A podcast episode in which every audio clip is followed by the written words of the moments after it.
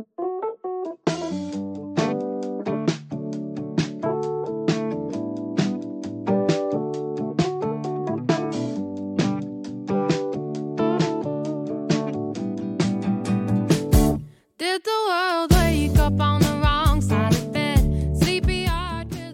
い、じゃあ伊藤さん今日はよろしくお願いします。仕事だったんですか？いや今日仕事すいまで、せんはい、普段ちょっと佐賀にいるんですけども、あ今日は博多の方に出てきて、すみません。はい今日はありがとうございます。今日はですね、あのーうちの事務所の古谷からまあご紹介いただいて、だからあの大橋駅で前。回名刺をいただいて、でそそこで今日はあのご紹介いただいた伊藤さんにお越しいただいたんですけど、はい、はいなんかこうちょっと何者かっていうのを。ちょっとですねそうですね。これいろいろ書いてあるから、はい。ちょっと簡単にご紹介してもらう、あ自己紹介を。はいはい。わかりました。お願いします。えー改めまして、あの伊藤智之、えー、1981年生まれの40歳ですね。で、もともとあの北九州の八幡出身で、あの高校までは北あの八幡にいまして、大学は東筑でしたよね。あ、そうです。東筑名門高校に、はい。あの野球部だったんですけど、お。まあ下手くそだったんで、本当ですか、はい、いっぱい声出して応援をしてました。はい。で、あのーまあ、大学の方はですね東京の方に進学して法政大学社会学部。であのーで実際2年目にですねアメリカに1年間あのシアトルに留学しましてで帰国して、えーまあまあ、東京には4年ですね。でそれから、まあ、地元 JR 九州に総合職で入って1年目佐賀駅員をやりましたで2年目電車の車掌さんはい、して3年目から旅行部門に配属されて、まあ、旅行の営業ですね。で、そういうことを仕事としてですね、してました。で、最後はあの30歳転職したんですけど、その約2年前ぐらいから、あのインバウンドの担当になって、えーまあ、韓国、えー中国、主に韓国が多かったんですけど、韓国のお客さんをこう、ね、九州に遊びに来てもらうためにいろいろ仕事してたと。はい、で、その後ちょっと金融業界、まあ、プルデンシャル生命というところで、あのーまあ、転職しまして、まあ、金融をね、学びたいなというのもあってですね、それで2年セールスやって、その後結構人事ですね、主に採用とか、あの育成の仕事をまあ約7年して、まあ、現在、今、佐賀に住んでるんですけども、まあ、そこも退職して、今、農業をしながら、ちょっとさまざまですね、将来見据えていろいろかやってるということですね。このですね、はい金融やめてはい、農業っていうのがすごいこの落差があるというかあ ちょっとねこれがすごく不思議なんですけどあのまずねちょっと伺いたいのは JR 九州ですよね。あのおだから大学卒業してインバウンドのお仕事されて、はい。これ見るとあのやっぱり東日本大震災の時にあ、はい。の JR 九州いらっしゃったんですそよね。うですね、はい。その時なんか出来事あったんですかこれ？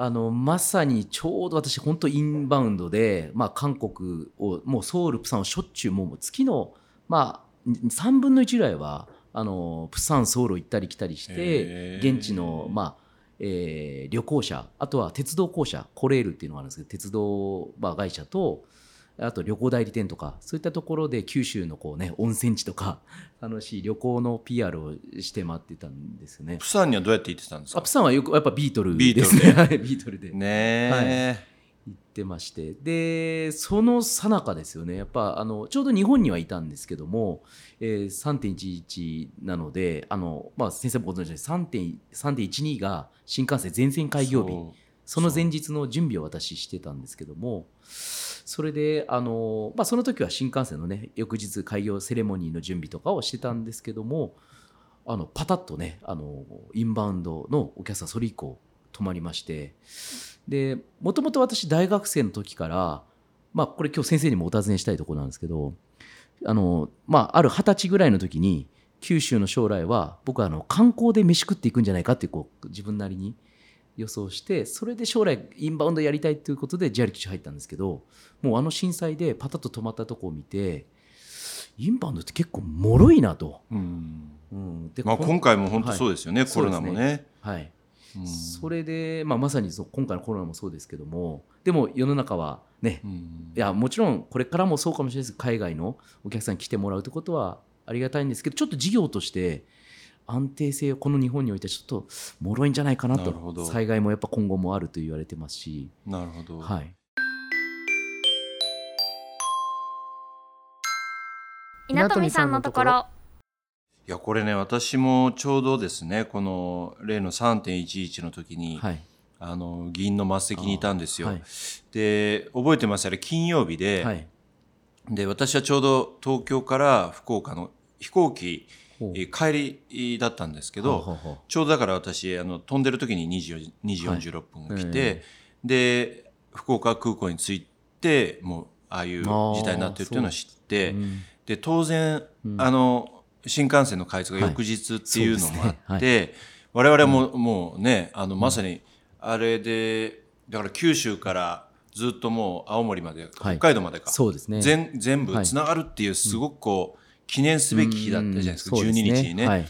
だからみんな我々もあこれはね明日がね、そのある意味新幹線がつながる日だっていうので思ってて、まあ、前日あのことがあって、すね。はい。全部まあはい。もちろん中止になりましたよね、うん。すごくだから覚えてますよ、うん。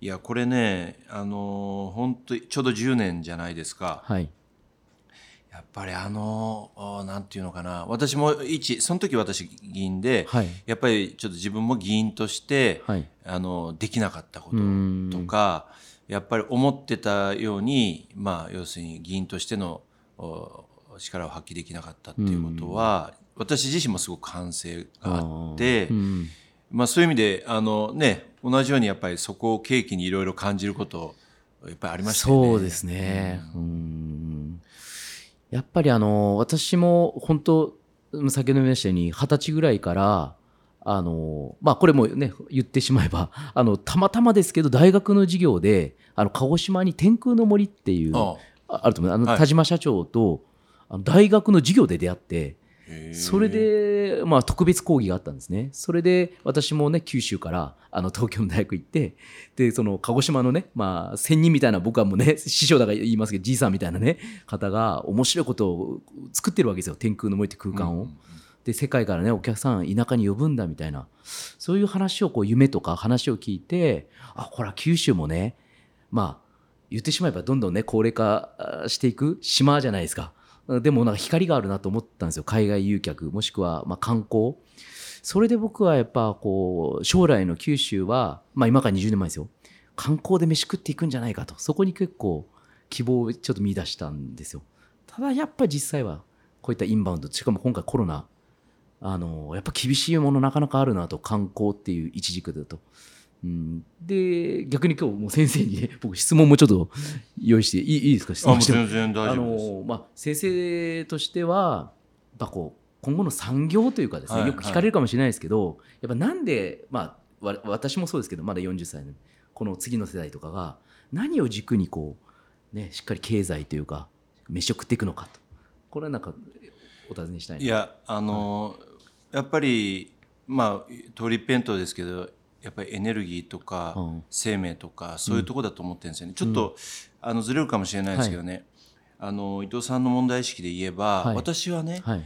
実は福岡もそうだし、はい。あの観光がっていうことは、あのそういうことコロナの前おっしゃってる方も多かったし、えーそういうこともそうだなと思う一方で、うん。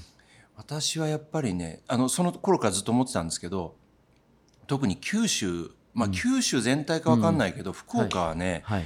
やっぱ観光ではないって実は思ってたんです私は。観光は一つのことだけど、うんうんあのやっぱりね住むこと。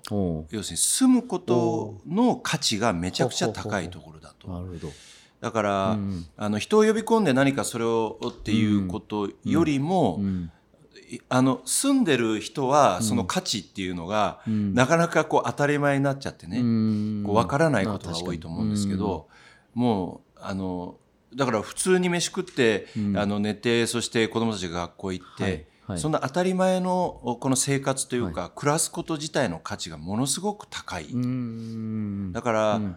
あのむしろ観光っていう価値よりも、はい。もう住んでもらうっていう方が、なるほど。いやそれ海外からもね、うんうんあの移住してきてもらうみたいな、はい。そっちの方が私はいいと思ってたんですよ。なるほど。そのそういう意味で言うと、まだ実は福岡はい。全体としても課題は、はい。やっぱり産業的にも教育っていう意味で言えば、うん言ってもはい。課題はあるけど、はい。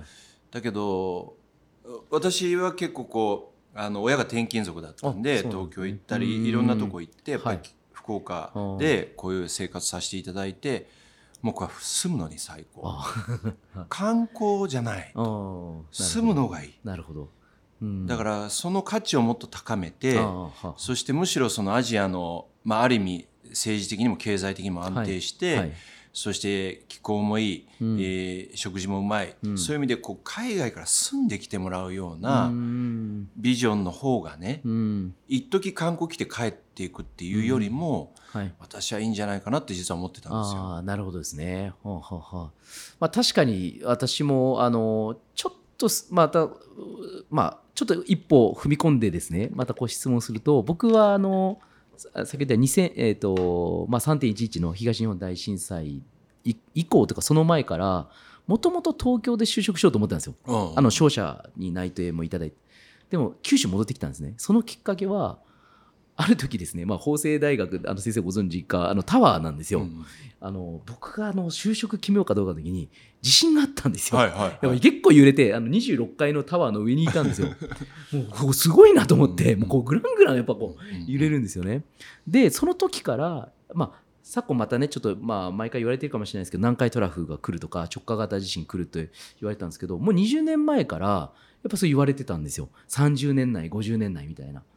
でなった時にやっぱまたね昨今というかやっぱ常にいつ起こってもおかしくないっていう情報もあったりするじゃないですか。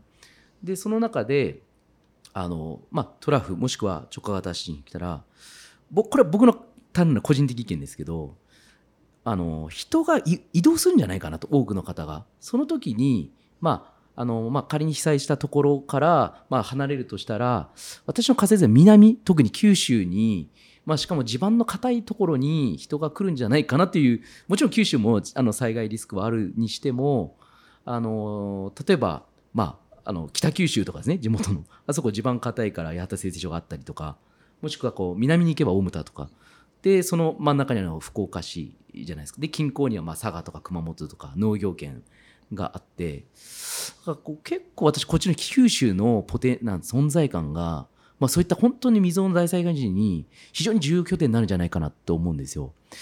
なんかそこをずっとこう私の中で、うん。なんかそそれやっぱり議論ありましたよね。あの、当時その311の時に、あの原発のひ災害というか被害が、はとまあ、今でこそねあの福島とかあっちの遠くの、はい。お地方で、まあ、ああいうふうに被害が起こって今もうん。まだありますけど、当時は関東にもそれが及ぶのではないかって言って、真剣にその本社機能なり、東京にあるはい。機能を、あの地方に移さなきゃいけないんじゃないかって一時真面目に企業考えてたありましたよね。ありましたよね。だからやっぱりそのリスクっうん。てやっぱり私もあのさっきの地震だってこれ私もやっぱ東京にじゃあ住むのかって言われたらいやーやっぱりねやっぱりこっちの方がいいですよ。でやっぱりそういう意味で言うとあのあのまあ第二副都心かどうかは別としてもそういう意味ではあの何らかのこう機能っていうか、うん。国としての機能の一部がはい。九州にあっても全然おかしくないし、うん。とは思いますよね。うんうん。だからもうちょっとこうまあどっちかっていうとね、はい。この間ああの東京にですね、はい。かなり集中して、うん。ちょ特に2010年代、はい。あのいろんなものが集中していった時期だと思うんですよ。うん。あので政治的にはいや地方分権だ地方主、あえーね。地域主権だって言いながら、うん。実際はかなり東京にこう集権化していった感じがうん。私はしてるんですよ。うん。だけどやっぱりこれからは、はい。あのそれこそ九州なら九州っうんていうふうにこう地方により権限財源そしてこう、まあ、できれば企業もそうですね来るようなうん国づくりができないかなっていうのは思いますよね。そうですね。うん。いや、もうこれはちょっと率直にお聞きします。2011年のやっぱ震災があって、何かそういったね本当にぶ分散というかですね地方に分岐ただそれがなんとなく僕はやっぱまだ進みきれてないというか印象的にですね。そうですねうん、やっぱりそなんでかなって思うところあるんですよ。で、またね、あの、災害が来てもおかしくないって言われているので、これは、まあもちろんね、先生方のお力も必要かもしれないですけど、まあ、まあ、例えば僕みたいにね、あの、一民間人もき、ね、問題意識持って、何かそこに備えとくっていうかですね、うん、なんかそういうことできないかなと思って、実は佐賀に4年前に農業をちょっとね、あの、やるためもあって、引っ越したっていうのがあるんですもともと福岡住んでましたんで、天神にいたんですけど、天神に住んでたんですけど。いやそのね、はいこれちょっとプルデンシャルをやめて 要するに農業始めたんでしょ？ん？違うのか？えーそうですよね。いやあのまあ厳密に言えばもうコロナになったのであのまあ言ってしまうとまあ金まあもちろん金融はね絶対あのずっと続くと思うんですけどもあ私の中でですねこういう危機が来たなっていう予想をちょっとしてたんですよ。あのなんていうかな密集地帯まあ福岡はそんな密集と思わないんですけど、ちょっとローカルで自給自足にまあじ近いというかでも福岡にはねアクセスしやすいみたいなエリアで。うんあので実際に、まあ、自分で作れる技術とか知識を多少持っておきたいなって思って4年前ちょうど子供がちっちゃかったっていうのもあってですね。それで引っ越したのもあるんですけど。であの思い切って引っ越したらやっぱ本当にコロナにね、まあ、それこそ2020年3 2月3月。で全く福岡に佐賀から行くっていうこともしづらくなりましたのでこれはちょっと人の動き変わるなと。やりビジネスのスタイルも変わるなと思ったのでまあもうちょっと身軽になろうと思ってスパッとちょっとやめたっていうへのはありまえすね。今何お米作ってんですか？あお米作ってます。ね。はい。はい、野菜？野菜も、はい、畑をですねもちろんあの自分であの、まあ、借りてるっていうかほぼ無償であのもうここやややりやってよっていうかですね。そういう感じで今農家の師匠のと元で、はい、65ぐらいの師匠の元でですね教えてもらいながらへえ。でそのってことはあの米の収穫まで一回やったんですそうですね。去年初めてやって今年2年目なんですけど。どうですか、いやーあのですねやっぱやればあのすごくね当然っちゃ当然のこと言う本当に農家の方にあの感謝するようになりましたね。そうですよね。めちゃくちゃ暑いじゃないですか今。普通に暑いんですけど。草取りしなきゃいけいないですよやもうもう夏は。草取りは今もすぐねピークですけどやっぱその田植えのね前とかトラクターで耕したりとかもう普通に考えればそうなんですけど、まあ、やったら本当わかるんですけどあれてエンジンつけた鉄板の上に乗って耕してますからめちゃくちゃ暑いですよね。そうですか。体感すると。あー。こんな、まあ、もちろん今ねかっこい。い、はいはいまあ、ヤンマーとかね、はいはいはい。空調効いてるみたいなのありますけど僕みたいなねペイペイはそんなお金、まあ、ちょっとトラクターちっちゃいの中古買いましたけどまずはねまあ3年後には修行だと思って、はい、あの そういうことをや変ですよね農業っていやっぱり。そうですね。いろいろ現状見えますねやっぱ。あと実際先生もねあのこの辺は皆さん懸念されてると思うんですけど高齢ね就農者の高齢化、えー平均が67とか8とかそのぐらいですよね。ね。いや本当そうだなと思います。私の周りうん。まさにそのドンピシャの年齢のばあの師匠ばっかりなので。若い方はいやいそれがですねエリアによってはいらっしゃいますうんまあ、あの言ってしまえば久留米の北野には若い子農業集団みたいな結構ね元気のいいあの兄さん方いるんですよ。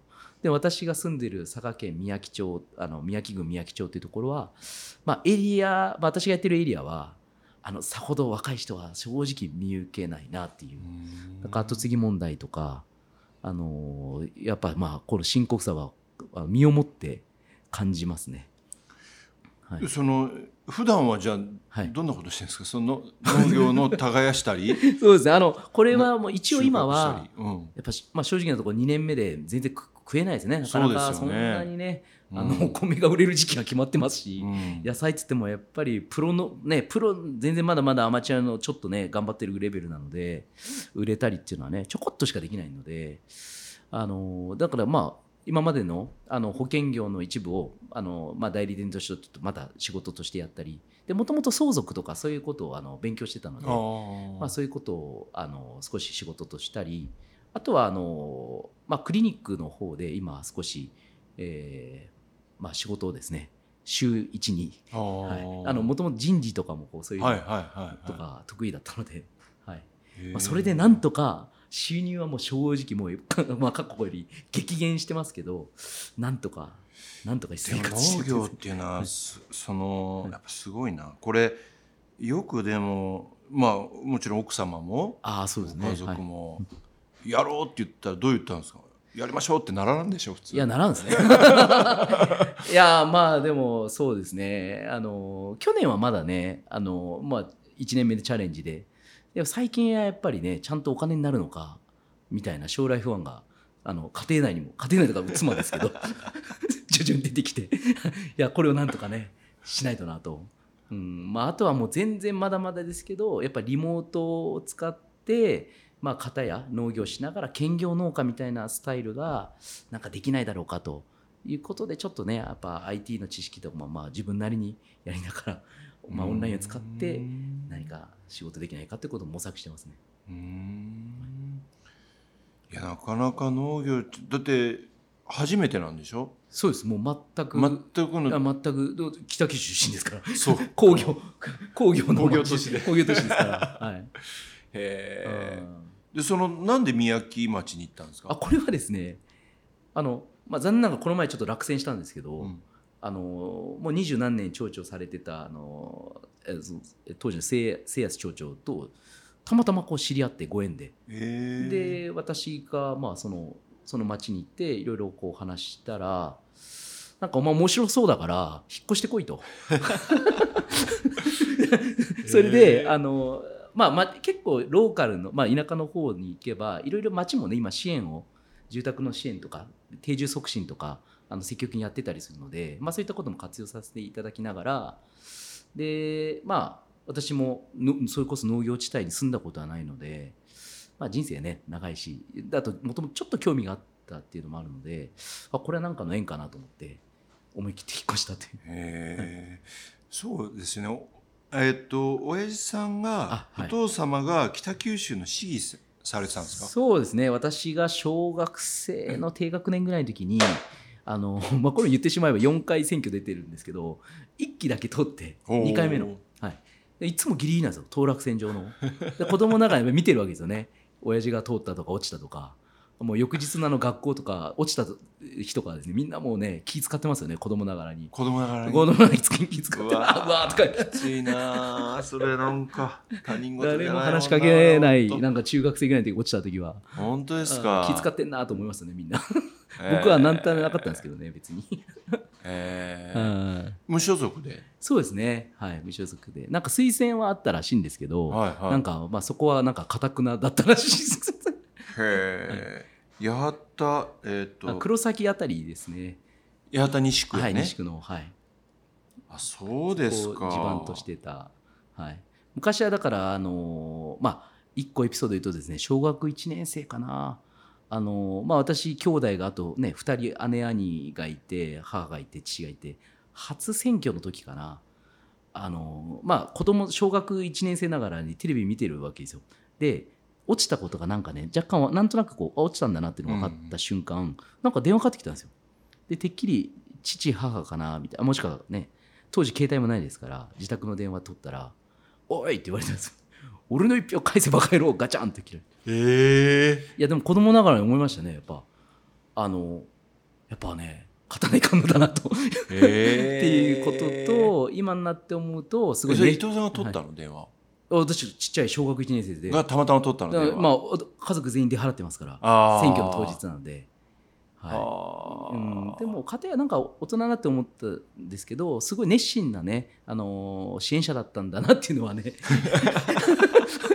それだけね俺の一票改正っていうぐらいの、はい。へはい、そういうことありましたね。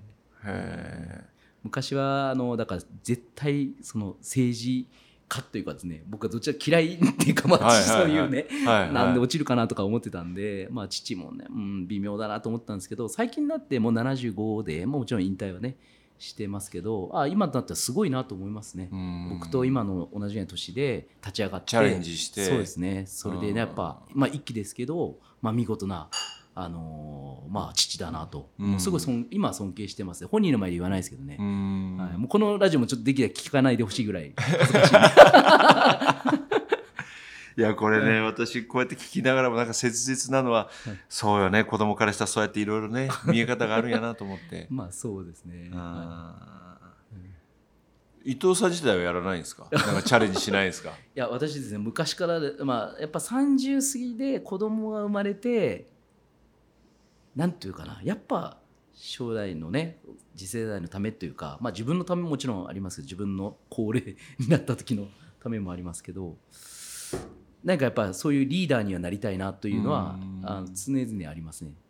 ただやっぱりなんていうかなまだまだ自分のあの、まあ、ビジネス能力とかですねそういうのをもっともうちょっと伸ばして、うん、そういうタイミングがあれば頑頑張りたいなと思います、まあ、公のためにと。いやなんかねやっぱりそういうな思いを持ってる人がね、はい。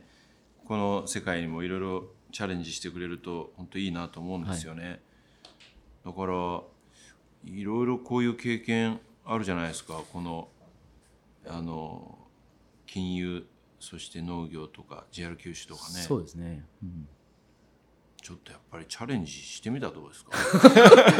これこれ何のラジオですかね？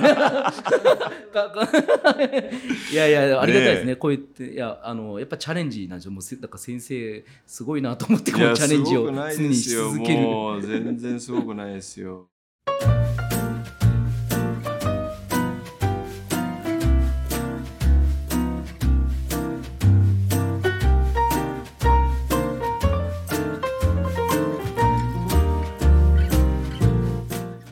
さんのところ。で私があの、まあ、これあのせっかくなんで先生にうん。こう,、こういうアイデアどうですかってちょっとぶつけたいなと思うんですけど私農業をやっぱ始めていろいろ気づくんですよ。うん。それでふと思ったのがですねこれあの,、えーあの私ですね島原に、えー西田夫妻っていうじゃがいも農家を30年やってたあの方がですねあの開発した丸茹で野菜ってのなんですよ。丸茹で野菜、うん丸茹で野菜。どんなものかというと、まあ単純ですよ。じゃがいもならじゃがいもを、えー真空にするんですよ。はいはいはい。ちょっとあの細かくはね 企業秘密があるんではいはいはい。言いにくいんですけど、そしたらですね無添加で2ヶ月持つんですよ。へえそので2ヶ月持つからで私もあのなんて柔らか食っていうジャンルに入るみたいで今後柔らか食って需要が非常にまあこういうはいはいはい。な例えばじゃがいもにしてもかぼちゃにしても切りやすいんですねすぐ調理できると時短になると。でその夫婦のと知り合ってですね農業やってる関係で。ですごいなと。でやっぱその夫婦もじゃがいもをえ農家をずっとやってですねやっぱいい時は高値つくしでも悪い時はもう売るもう取るだけ労力でもうマイナスと。であの打ち込むっていうんですよ。畑にもそのまま取らないで。これ一番ね僕もちょけちょっとねちょっとだけ経験したんですけどやっぱ悲しいですよ。せっかくできたのに。そうですよね。そう打ち込む。いやせ、まあ、いわゆるねでせっかくできた命を打ち込むみたいなね自分の手塩にかけた野菜がと、それ取ってはい、あの友達とかにあげたんですか？あもちろん友達があげたい、はい、いやただやっぱね一人で取れる限界もあったりするんですけど。そうそそれで僕があの丸茹で野菜っていうのをまあめ見つけてそれでこれをどうにかこう広められないかなと、まあ、2ヶ月持てば例えば東、ね、九州でできたものが関東に売れるとかどうかした海外に売れるとかなんかそういうチャンスないかなと思ったけどなかなか実際は厳しいわけですよ。輸送コストの面とか。うん。でここで僕はちょっとまたさらに進めて思ったのが、えー今ですね私の家の娘あ今5歳6歳にあのポットがあるじゃないですか。あの苗ですね、はいはい種種をですね。例えばこの前トウモロコシの種をポットでまあ100個ぐらい作るわけですよ。それの水やり当番をこうさせたんですよ。で水がこうあ水やりを毎日毎日。その1回の水やりに10円っていうお小遣いをですね 与えて、うんうんうん。でそしたら子供やるんですよ。うんうんであのシール貼っていくんですねやった日は。いはいはいはい。であのやっぱ請求してきますから、はいはいはいこんだけやったみたいな、はいはいはい金くれと、はいはいはい小遣い くれと、はいはい。うん、それであげるじゃないですか。したら駄菓子屋とか行くんですよね、はいはいはい。あのまあ、イオンとかにある、はいはいはい。うんででそれで私が思ったのが子供がそうやって作った苗はなんかこうで僕私自分の畑に植えに行くんですよね。はいはい。で植えそれで大きくして育てるじゃないですか。まあ私は管理して。で子供たちもたまに来て育ってる見れてるんですよね。ででちょっと丸茹でに戻りますけど例えばそのできた農作物を例えば私が住んでるところが丸茹で野菜の、まあ、ノウハウがあるんですけど加工場みたいなの作ったらなんかなんとかそこに子供がまあ初めね手掛けた野菜をなんか茹で加工、まあ、加工してですね。それがあちこちにできたらあっという間にこうなんていうかな小さい単位ですけどあのいっぱい丸茹で野菜ができるなと思ったんですよ。それで2ヶ月保存ができるとかそれそれ何でもできるんですか？あそのまあまあもちろん決まってますよ。じゃがいもとか人参とか葉物系はダメなんはいですけど、はいはいその、はい。えっとし、えーし真空パックなんですかそうです真空にしてるんですよね。に、はい。取れてすぐ真空パックにするとはいはい2ヶ月、2ヶ月。無添加。もうで大体こう保存料とか入れたりね、うん。することあると思うんですけどそれが全くこうねまあ安全でもあるしと。赤ちゃんでも食べれるみたいな話ですね、へー。でそういうのがこうねあるんですよ。それなんか広めれんかなと。でそれでまた子供も連携させて、ね、子供の食育というかですね教育にもなるしとか。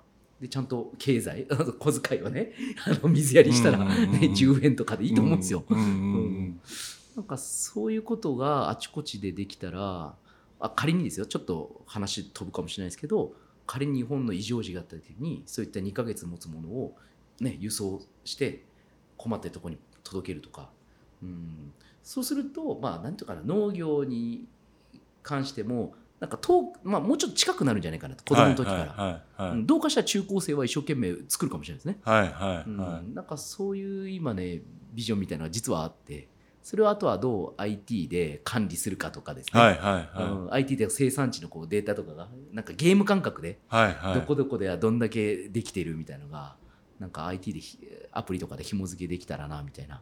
そんなことを結構ね本気でやりたいなって実は思ってるんです。よ。えーでも、はい。いあのねやっぱりそれって需要結構あるんですよね。その2ヶ月持てば、結局値段のこう上がり下がりっていうのあがよりはい。なだらかにできるってことですよね。なだらかにできますし安定はい収入につながるってことですよね。そうなんですよ。そういうメリットもあってそれでもともとそのじゃがいも農家が困ったからそれを開発したんですよね。できるだけ安定させたい、へえ、うん、それはでもいいですね。そうですね。それ機械が必要なんですか？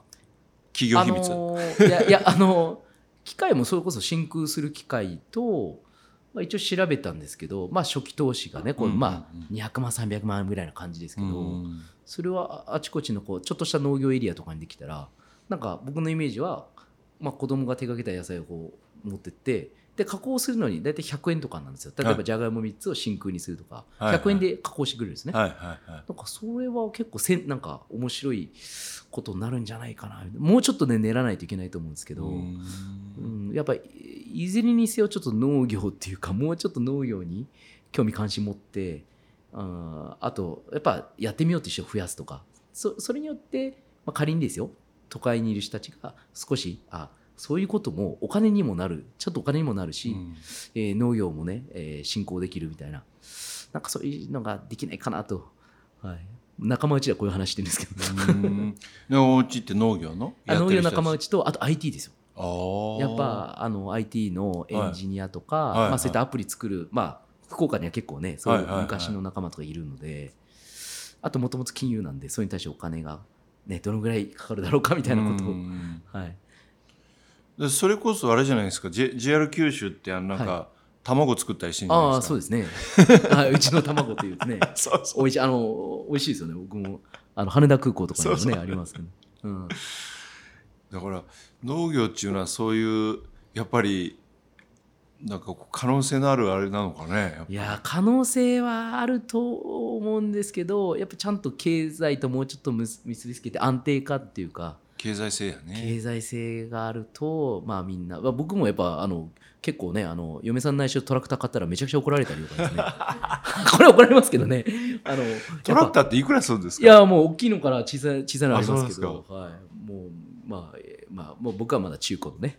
へやっぱ初期投資ちょっとやっぱかかりますえかかりますよねそらね。あーそれで全部 人力でやるって言ったいら大変やいや人力。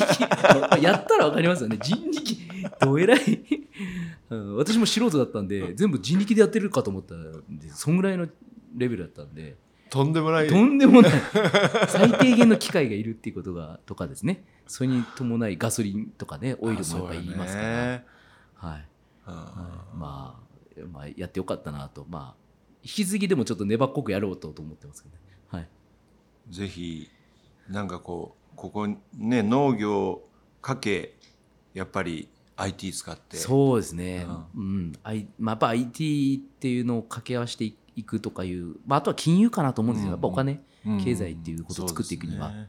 だから農業 IT 金融。でそれの、まあ、先にというか、まあ、途中化におそらく医療が出てくると思うんですよ、うん、やっぱ食と医療もつながっていると思いますので、うんなんで、まあ、僕はその食と IT と医療、えー、と金融ここの、まあ、一連本当はこのみ混ぜをしたいんですけどうん。ね、うん。ワンストップみたいな。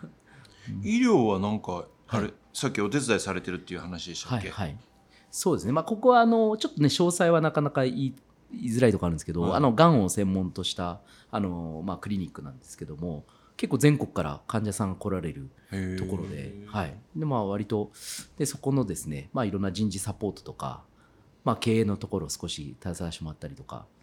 で私もそういったクリニックが関わることによってやはりあの例えば私もねか、まあ、今もそうですけど保険あの民間の保険あの民間の保険会社もやっぱり例えば自由診療っていう、ね、ものが増えてきたりとか、あのしているのでそれが本当にあなるほどなと。病院側の立場に立って患者さんを接するとやっぱりお金の問題っていうのがもちろん健康保険3割負担があるかもしれないですけどやっぱお金の問題って必ずあるので医療とお金、うん、ここをまあ医療側から今ちょっと勉強させてもらっているところですね。うんはい。なるほど。はいちょっとぜひ あの40歳からはい。ちょっとこう徐々にはい。なんていうかこう自分の人生のこう一つ大きな区切りをしているってことですよね。そうですね、はい、去年去年がだから 40? そう、えっと、今年の4月で40歳になりまして、はい。去年がだからあれか一番そういう意味では農業始めた去年？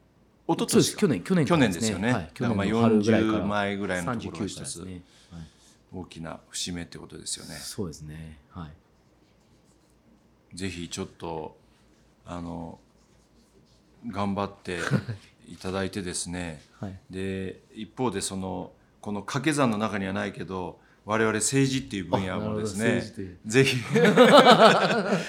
まあこここはここでですね、はいやっぱりこう社会の中で言えば一番こう改善したり改革したりする、一番なんていうかな一番こう後方にある感じがするんですよね。うんだからこう社会のこう変化の一番こう最後尾にいて、はい。えー変わっていくっていう感じがしますね。もう例えば IT っていう意味で言えばもう政治分野はめちゃくちゃ紙文化ですからね。あ我々ずーっとファックスで育ってきて ずーっとファックスでやってますから はいはい。今もなお。うんで当分これ変わんないんじゃないかなと思いますね。うん。まあ徐々にねメールでやり取りとか増えてますけど、まあ、簡単に言えばそういうことをはじめ、うん。もうかなりそのまああのなんていうかな時代の中で言うとうん。後ろのそういう流れとしてはね後ろの方に。だけどまあそれはあの政治がある意味その役割としては、はい。全ての人がこう時代に乗っていくわけではなくて、はい。やっぱりそうではない方々を最後まできっちりとあの一緒に時代とともに進んでいくっていう意味で言えばね、うん。やっぱりそういう部分も必要、うん。だけど一方で変わらなきゃいけない部分もあって、ね。うん。まあ、政治もそういうところに来てると思うんですよね。はいうん。うん。で私はあの政治を変えるっていうとすごくこうおなんか抽象的なんだけど、はい。簡単に言えばやっぱり政治家をお変えていくっていうか、うん。それに携わる人間を変えるっていうことですよね、簡単に言えばね、うんそれしかないと思ってるんですよね、うん。だからそういう意味で言うとまあいろんなこうお分野でやってる方が、はい。なかなかちょっとこうチャレンジしにくい分野なんですけど、うん。政治にチャレンジして、えーそういうえーなんか全然関係ないのに40歳から政治の世界に来ちゃったの？みたいな。そういう人がやっぱり増えてくると、はい。徐々に政治も良くなるんじゃないかなっていう気がしますよね。まあ、いろんな人が関わってもらったらいいなと思います。それともう一つはその政治の分野でいうと人材がはい。かなり硬直化してきると思う、私はね。硬直化。あの要するに2世3世4世が増えてる。はい。でその系列が増えてる、うんうんで、まあ、ある意味そういう意味でこうおなんていうのかなあのそうじゃないところから入ってくる人っていうのが非常に少なくなってきてんじゃないかなと。なるほどですね。うん。だから、あのぜひあのでもね絶対こういう関心持ってやっていくと、はい。どっかであの ぶつかり行政のここ変えないからもうどうなってんだとか、ね。政治がもうはいこうなってるからとか、はい。はい。そういうのいっぱいあるんじゃないでいすか。やあり あります。やっぱこう、うん、まあそれは農業の観点からとか、まあ、それこそ金融の観点からとかもうそれこそまあ僕は観光とかそういうのもやってたんでそっちの観点とかさまざ、ま本当あやっぱりこう国常にやっぱ国と連動してる。やっぱあの行政の動きとかもっともっと事業をやる上でも関心持たないとなと、うん、そうしないと事業もうまく、まあ、連携してですねあのやっていくことこそ大事なんだなと。だからお互いお互いっていうかですね学び合いなのかなと。そういう意味じゃなんか私はまあたまたま父がねちょっとだけ議員だったと思うんですけど、まあ、先生方と、まあ、市民が、まあ、近いとこは近いんでしょうけど、まあ、もっとこうねいろんな会話ができたらなとは思いますね。なんか縁遠い人ってお思ってる人もいますけどねやっぱそうですよね、はい。そうですよね。いやぜひあの伊藤さんには頑張ってあのっていうか伊藤さんにはというかお互い頑張って。あそうですね。はい。私ももう全然、はい。あのまだまだこれから修行の身ですから、うん。一緒に頑張っていきたいとそうですねもう私はあの40にして迷わずって言葉があるじゃないですか。もうこんな感じなので40にしてめちゃくちゃ迷ってるんですけど ただなんかこう今の時代はひょっとしたらまあいろんな僕も悩むことはあるんですけど、まあ、いろんなことを手出してって見られがちなんですけどただやっぱ IT っていうものが出てきて横串にするっていう世の中なのでうんやっぱ連携っていうことにおいては一つ掛け合わせを意識しないといけないなと、うん、そういう意味じゃまあ迷いながらも進むしかないなとそうですよますそうですよね。何がいいかなんて分かんないですよそうですね。ぜひ共に頑張りあましょうそうですね。ありがとうございます。すいません本当今日はあの、はいお忙しいところいえいえ、とんでもない。わざわざお付き合いいただきましてとんでもないです。ありがとうございました。勉強になりましいやいやこちらこそありがとうございましたちょっと一回畑見たいなた。ぜひ宮城町に。ありがとうございました。ありがとうございました。ありがとうございましたこのポッドキャストへの質問や感想取り上げてほしいテーマなどぜひコメント欄に書き込んでください。コンスタントに聞きたい方はサブスクリプション登録すると自動更新されます。それでは次回の配信もお楽しみに